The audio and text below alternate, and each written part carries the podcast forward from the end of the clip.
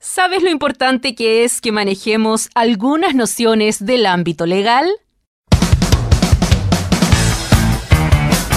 En los próximos 60 minutos, la abogada Karen Muñoz Guzmán se dará el tiempo de explicar en su estilo algunos de los conceptos que debemos conocer, con buena música e invitados.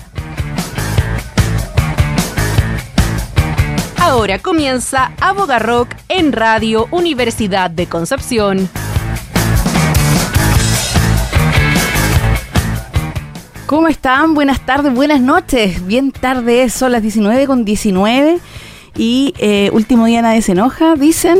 Oiga, los tacos, ¿por qué? ¿Por qué convierten, por qué el consumismo convierte diciembre en un, en un entorno estresante? No lo haga usted, ¿para qué? ¿Ya? Bueno, disculpa la demora, el tráfico me tuvo atrapada, pero estamos aquí para hacer este último episodio de Boca Rock de la temporada 2023. Hoy vamos a hablar de algo que está ahí constantemente, que este año explotó explotó y lo conocimos, lo vivimos, lo utilizamos.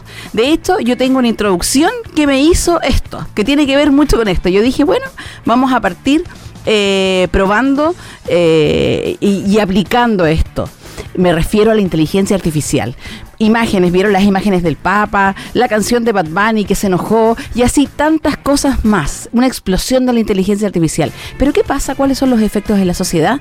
¿Qué pasa con la normativa? ¿Es bueno que lo regulemos? Vamos a hablar de eso y más hoy día en Aboca Rock. Tenemos un tremendo invitado que está conectado ahí. Lo vamos a saludar. Él es abogado, especialista en esto, en materia de innovación, abogado corporativa. Él es Raimundo Gajardo Meri. ¿Cómo estás, Raimundo? Hola Karen, ¿todo bien y tú? Bien, también aquí con este estrés eh, de diciembre, pero, pero en el fondo, claro, como que falta inteligencia emocional y tenemos exceso de inteligencia artificial. Así es. Así es. Oye, explotó este año. Así es, fue un año muy, muy interesante para la inteligencia artificial, muchas novedades, tanto en Chile como en el mundo. En nuestro país también hubo, hubo harta participación, harto harto protagonismo en muchas instancias, tanto internas como externas, así que ahí vamos a conversar un poco de qué ha pasado durante este año. Exacto. Pongamos un poquito en contexto porque todos escuchan hablar de la inteligencia artificial, pero puede ser que alguien que esté de auditor hoy día dice, oye, pero en realidad, ¿qué es lo que es? ¿Cómo surge? ¿Quién la inventa? Hagamos un poquito de contexto de qué es lo que es la inteligencia artificial y después nos vamos de lleno a hablar de los efectos.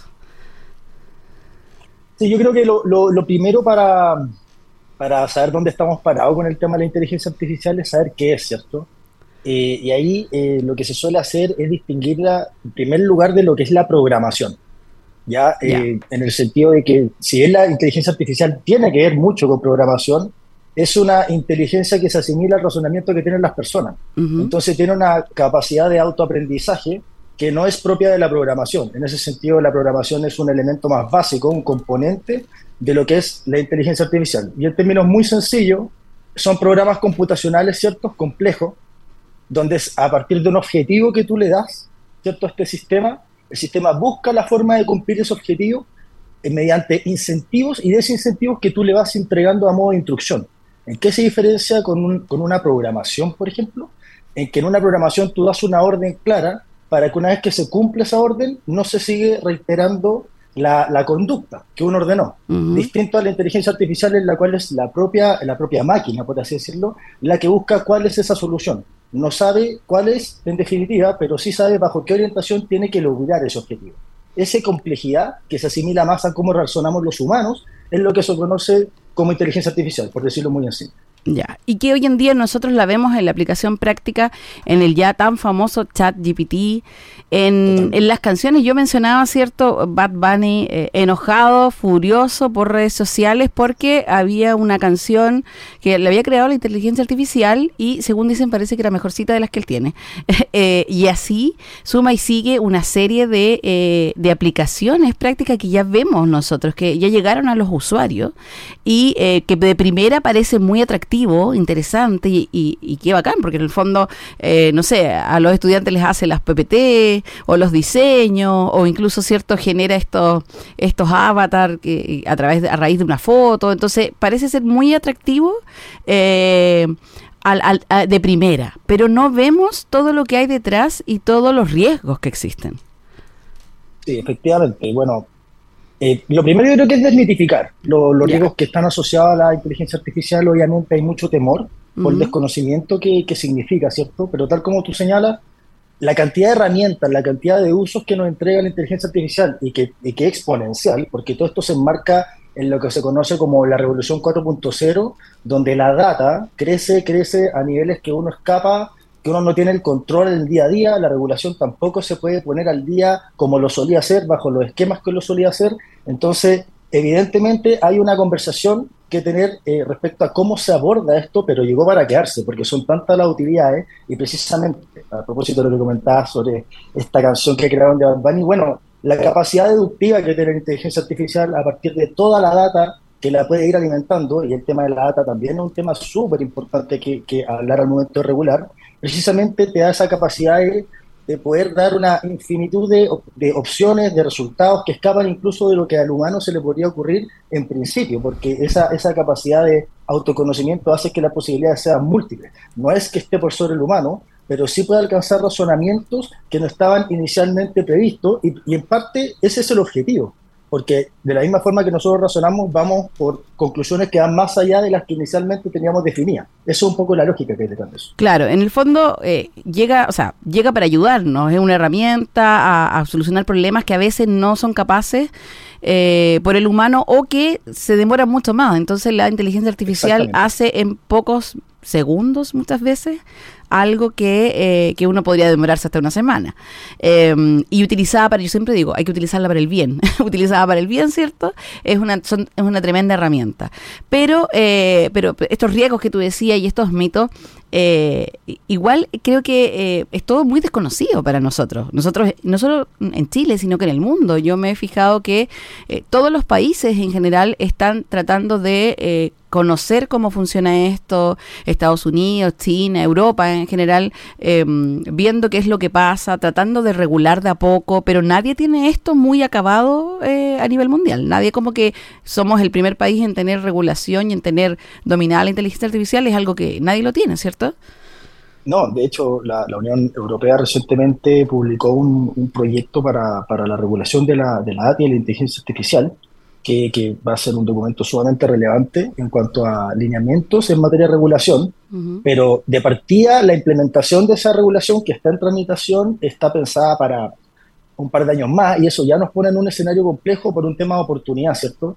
Es tan exponencial, es tan, es tan acelerado el crecimiento que tiene la inteligencia artificial que finalmente eh, la regulación tal como la estamos consiguiendo hoy en día no alcanza a ajustarse a las condiciones que requiere, que, que se tienen que regular, porque precisamente esas condiciones van variando. Entonces, eso es lo que genera también en parte el desconocimiento y, el temor. También otro tema que, hay que tener un poco claro es que se suele hablar de inteligencia artificial muy asociado al mundo laboral, ¿cierto? Al desarrollo de, herramientas tecnológicas que impactan en, la empresa, en los distintos oficios, y efectivamente ese es un componente, pero la, comprensión de, la inteligencia artificial es bastante más que, que una herramienta, que un servicio.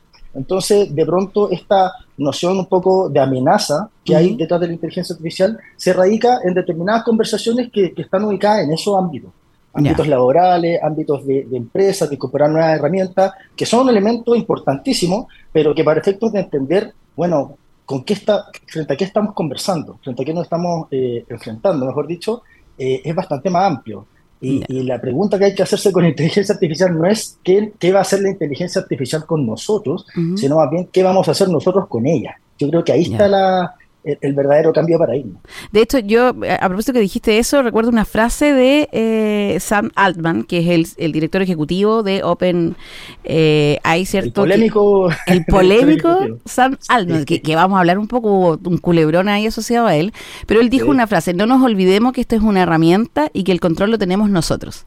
Yo creo que, claro, eso es lo que... Eh, y hay que perder el miedo porque mucha gente dice, eh, a mí me encanta la inteligencia artificial, ¿ah? entonces como que eh, me gusta utilizar o conocer estas herramientas muy básicamente. Y, me dicen amigos, oye, pero Karen, vas a ser la primera que vas a morir. la, la, inteligencia artificial van a dominar el planeta y, y tú vas a ser de las primeras porque has entregado toda tu información. Y em, bueno, y a propósito, ¿cierto? Lo asocio con este escandalillo o culebrón de San Altman, donde también él hizo unas declaraciones ante el, ante el Senado, ¿cierto? Y, hablaba también de los riesgos y de que es una, una, tremenda herramienta, o, sea, o, puede ser hasta un arma, y que es necesario prepararse o conocerla, ¿cierto? Entonces, claro, como que igual uno dice, como decir, no es solamente los riesgos estos del trabajo, sino que igual nos puede pasar algo como lo de Odisea del Espacio, que de repente se vuelva contra nosotros. hay elementos que, te permitiría la inteligencia artificial asociada, por ejemplo, a control, que, evidentemente eh, hay que restringirlo, hay que conversarlo, se tiene que, ver de qué forma, y el problema es que esa forma no está tan dada. Eh, sin ir más lejos, uno de los usos que, está asociado a inteligencia artificial en otro aspecto que no es el mundo laboral, por ejemplo, a propósito de lo que hablábamos, es en seguridad.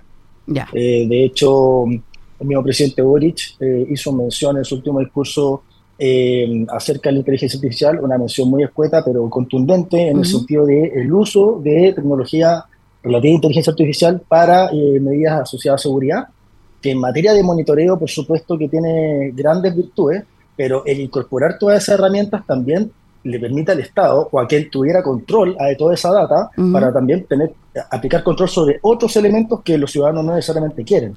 Entonces ahí es cuando uno en la teoría al menos avecina ciertos escenarios en los cuales dice, oye, acá hay que tener ojo, porque si de pronto ya es tarde, nos damos cuenta ex post de que, de que abrimos, de que, de que abrimos el cerco, por así decirlo, eh, va a ser tarde. Y ya el escenario es un poco inoportuno en cuanto a que la regulación siempre va a estar un poco atrasada, pero ahí quizás más adelante comentar sobre la regulación en particular, porque yo creo que hay una solución a eso, que, es asumiendo el hecho de que siempre vamos a estar un poco por detrás, pero que quizás tiene que ver con cómo yo afronto la regulación, que es cambiar el paradigma de cómo se regula hoy por hoy. La inteligencia artificial, dada su velocidad, nos obliga a plantearnos preguntas bastante existencialistas, y de hecho lo que ocurrió con el con el director ejecutivo de, de OpenAI tiene que ver precisamente con eso, porque el hecho de que haya sido despedido, nuevamente reintegrado, tiene que ver con que va más allá de tomar decisiones técnicas y que la asertividad se mida en base a resultados, ¿cierto? O una correcta evaluación de riesgo. Tiene que ver con la visión que se tiene. Pareciera que detrás de esa decisión principalmente hubo una visión que justificó el desvincularlo y luego una presión interna de quienes colaboraban con él. se comprendió que acá no hay mera negligencia, acá hay una, hay una conversación en la cual no todos vamos a estar de acuerdo mm. respecto a qué uso les damos, pero parece que la conversación es sensata, que se tiene que dar en esos términos, porque aquí nadie tiene la razón, verdad, por ahora. No, claro, mientras no se sepa. Ahora, San Alman, ah, yo no sé si creerle, ¿ah? porque a lo mejor, pero eh, como que da luces de repente que ha, logrado ver esta chispa en la inteligencia artificial, que es como esta conciencia, que es como el miedo, es como lo que se busca un poco, pero también es el temor de que adquieran esta conciencia y que en el fondo eh, se conviertan en una inteligencia artificial em, que que puede hacer cosas más parecidas al humano y que pueda pensar y tomar decisiones.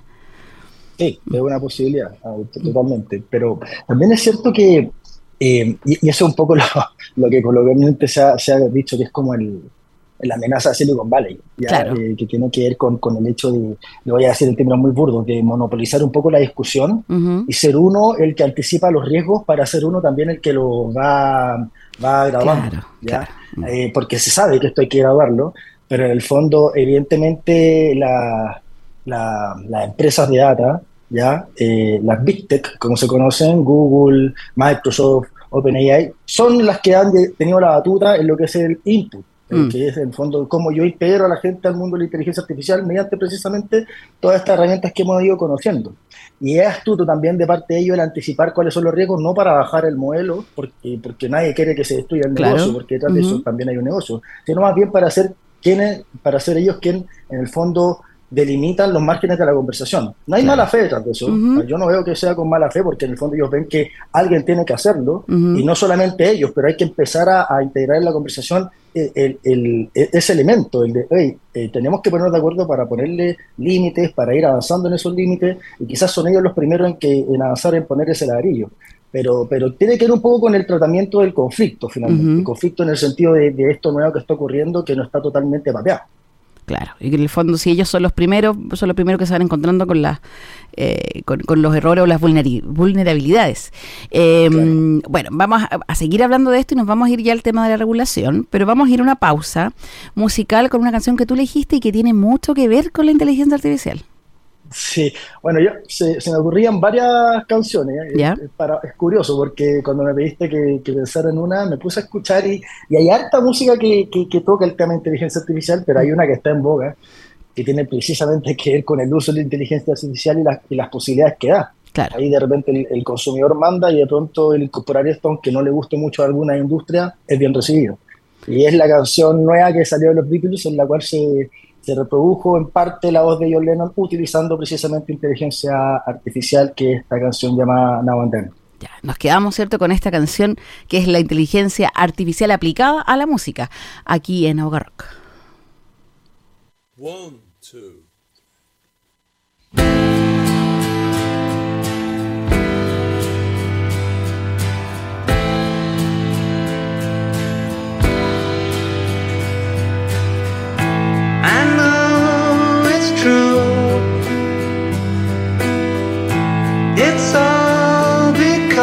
you.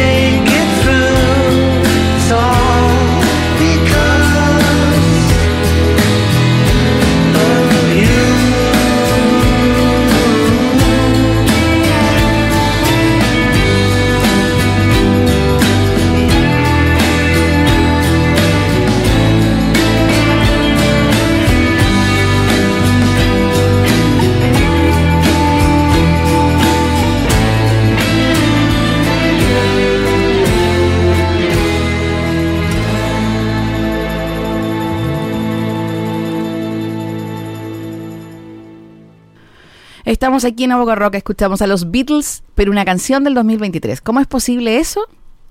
a través de la inteligencia artificial. Estamos hablando sobre esto con el abogado Raimundo Gajardo y el primer bloque, ¿cierto? Nos pusimos en contexto y nos dimos cuenta que la inteligencia artificial está moldeando nuestras vidas de a poco.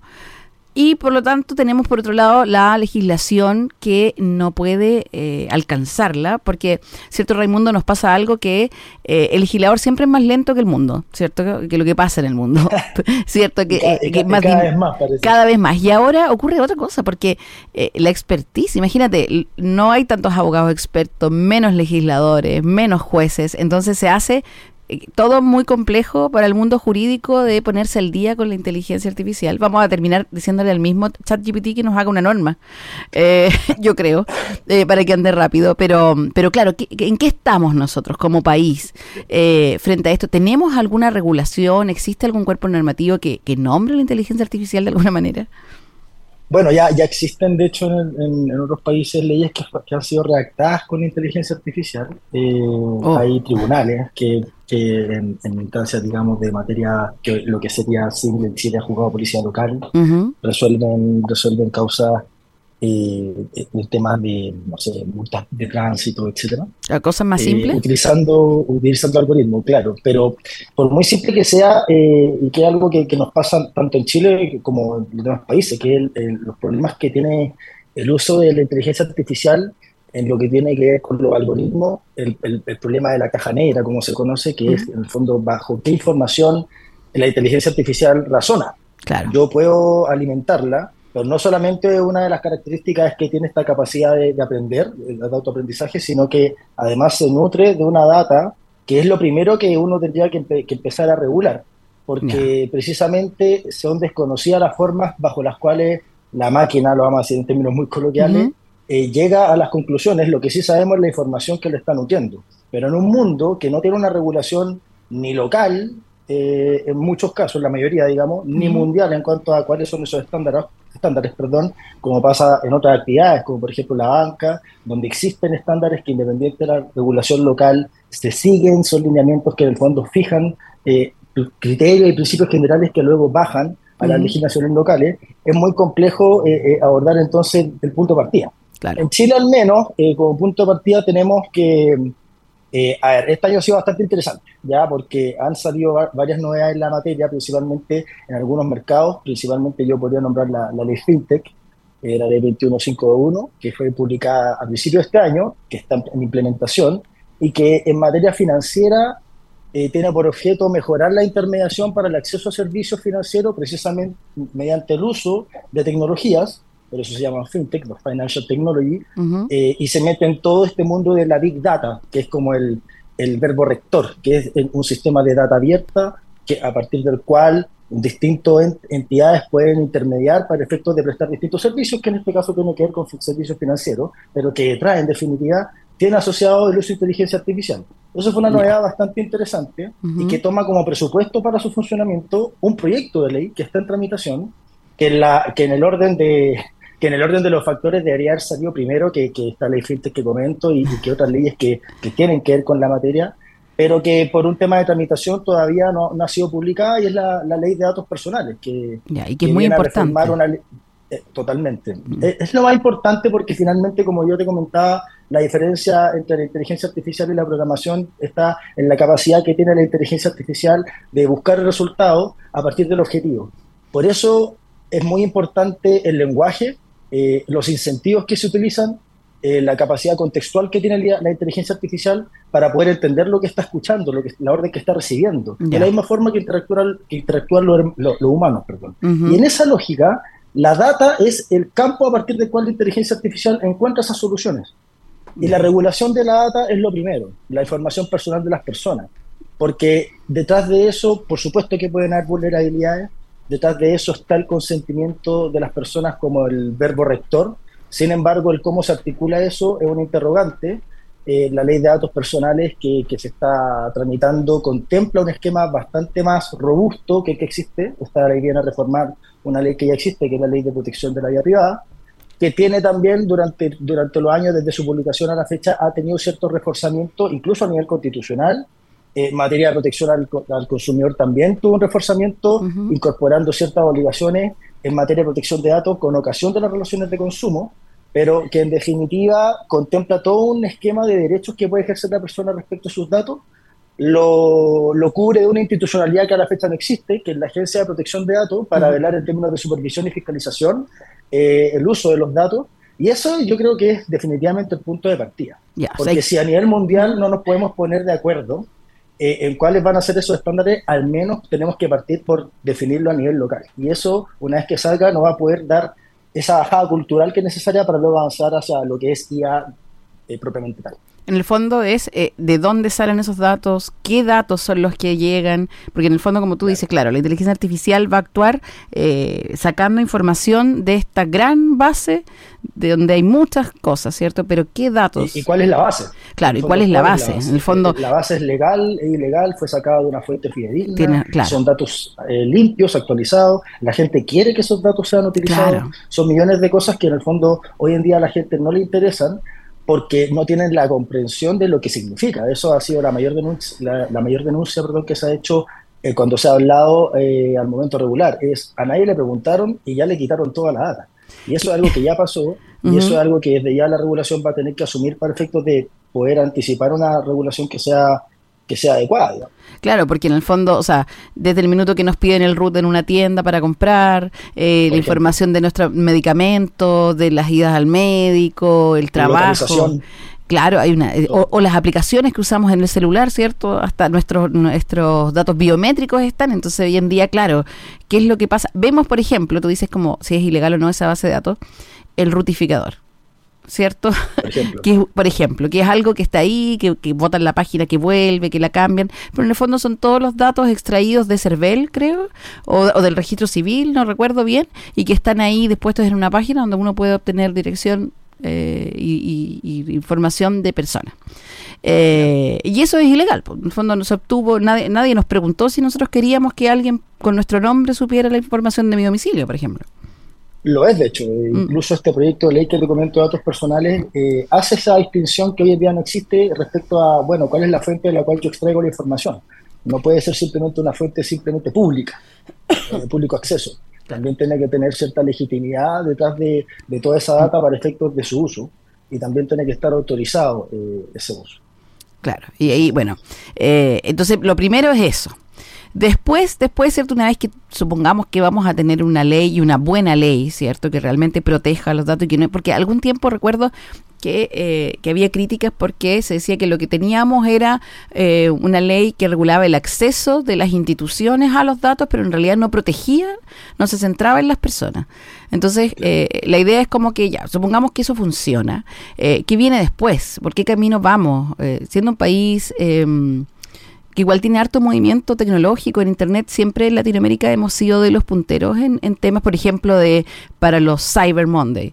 Eh, tenemos mucha actividad como, como país. Entonces, por lo tanto, estamos más expuestos a, a, los datos, al, robo de datos o, al mal uso de esta información y por lo tanto también nos vamos a ver expuestos tal vez a la inteligencia artificial cuando se empiece a utilizar cada vez más yo creo que hay que, me da la impresión de que hay que avanzar por distintas líneas. Eh, por un lado, que era un poco lo que comentaba antes, eh, hay que mirar cómo se está comportando el mercado respecto a cuáles son los casos de uso que se están eh, contemplando, que se están desarrollando, qué tipos de acuerdos se están creando entre los privados.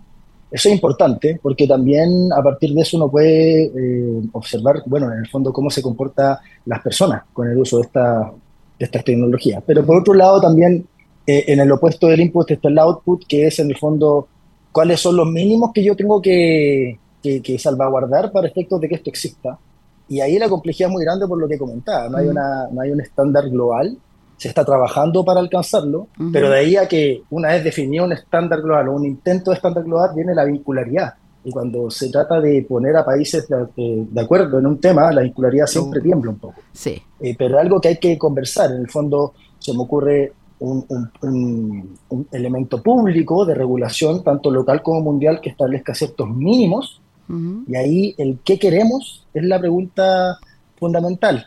Eh, y un comentario aparte que, creo que viene muy al caso. La inteligencia artificial siempre se, tiene esa idea de que, de que un día eh, va a despertar y nos va a traicionar. Claro, es por eso, Odisea del espacio. Claro, yo robot, en el fondo que un día se dio la orden y, la gente quedó encerrada en sus casas y, la, y, hacía, y seguían otra, otra, otra instrucción. Eh, y la verdad las cosas es que la inteligencia artificial tiene un elemento fuerte, fuertemente de, de, estar en función de.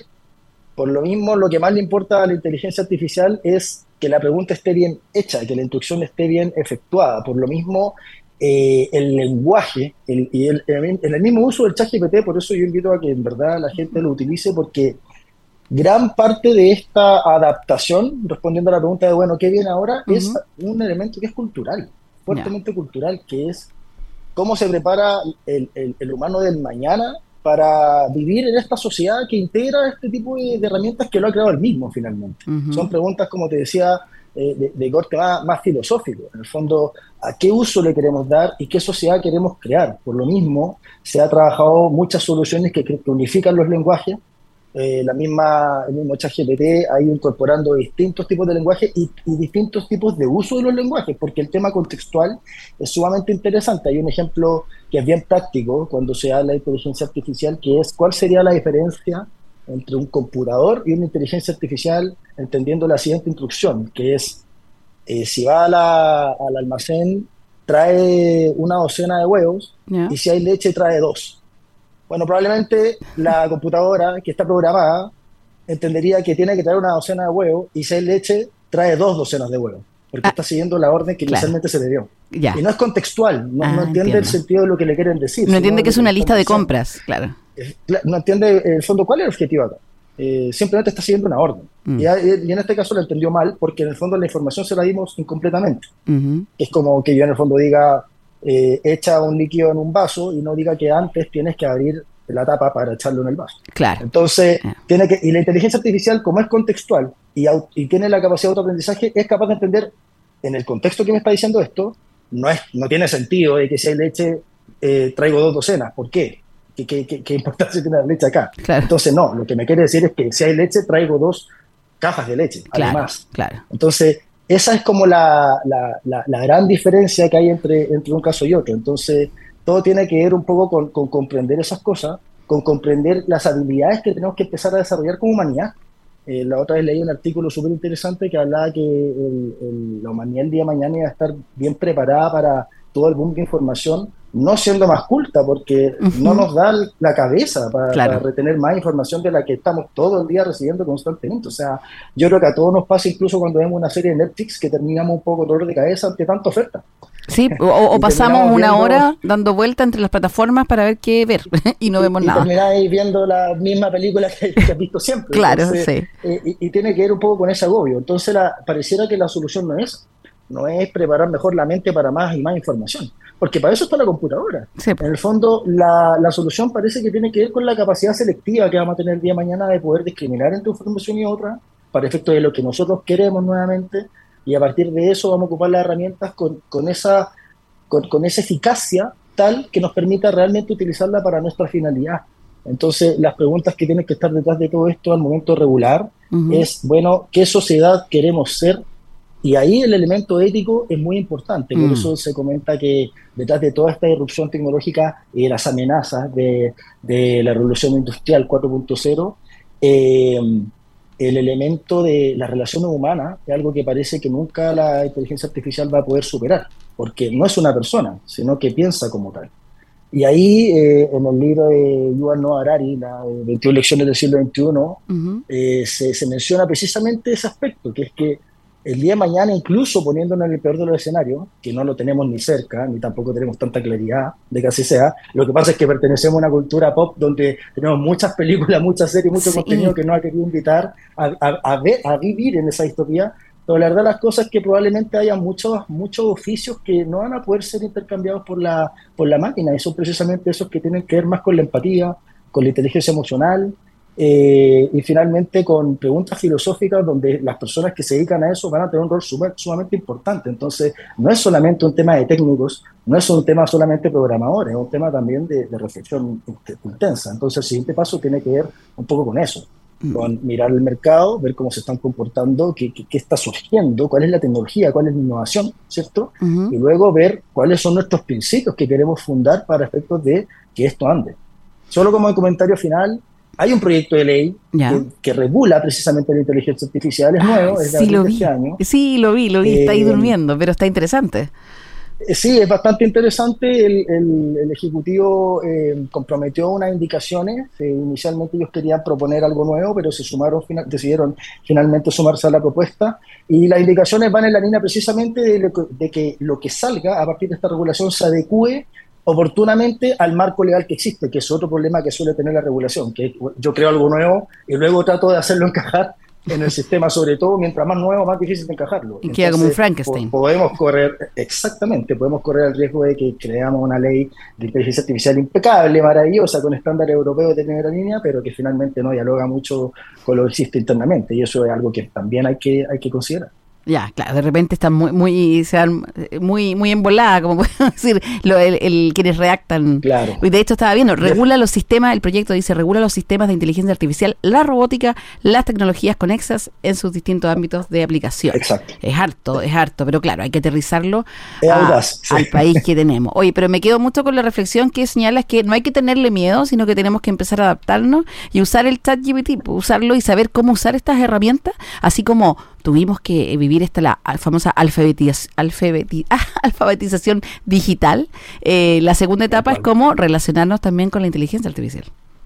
Sí, yo creo que ese es el, siguiente paso, eh, lo cultural, que finalmente es lo más es lo más desafiante, pero, detrás de esto hay algo que hay muchos temas que son sumamente interesantes, la, tecnología y la innovación eh, son temas que son verdaderos valores hoy en día, ¿cierto?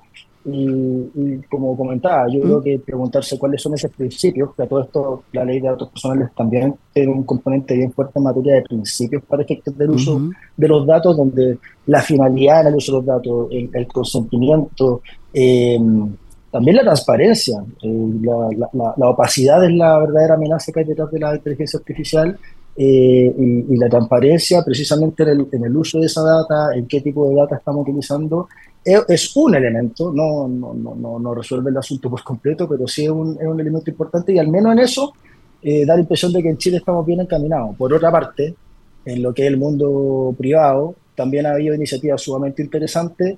Hay casos de empresas locales que han utilizado la inteligencia artificial, incluso la empresa, la compañía Notco, para la definición de sus fórmulas.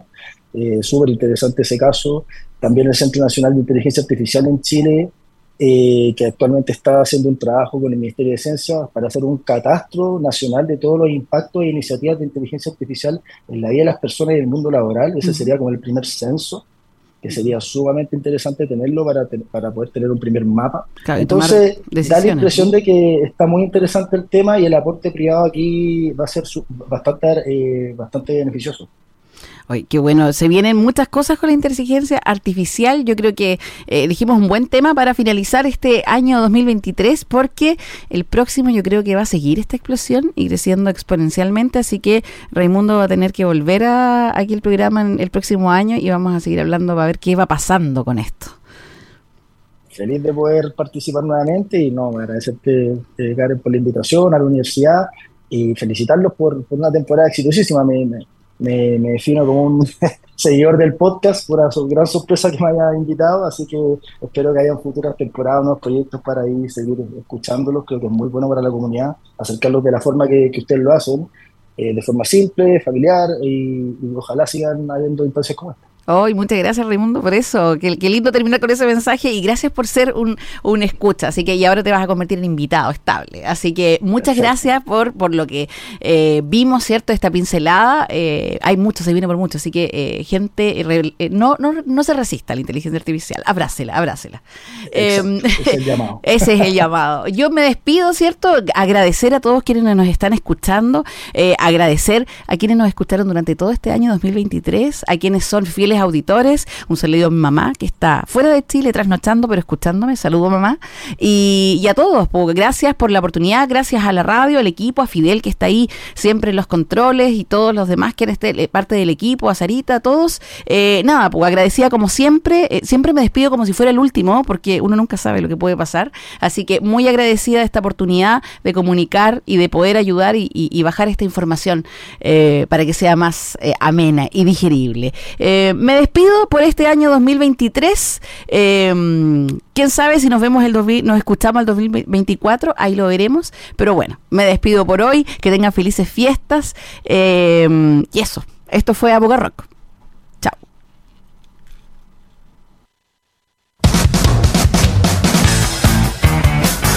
Esto fue Aboga Rock con la abogada Karen Muñoz Guzmán en Radio Universidad de Concepción.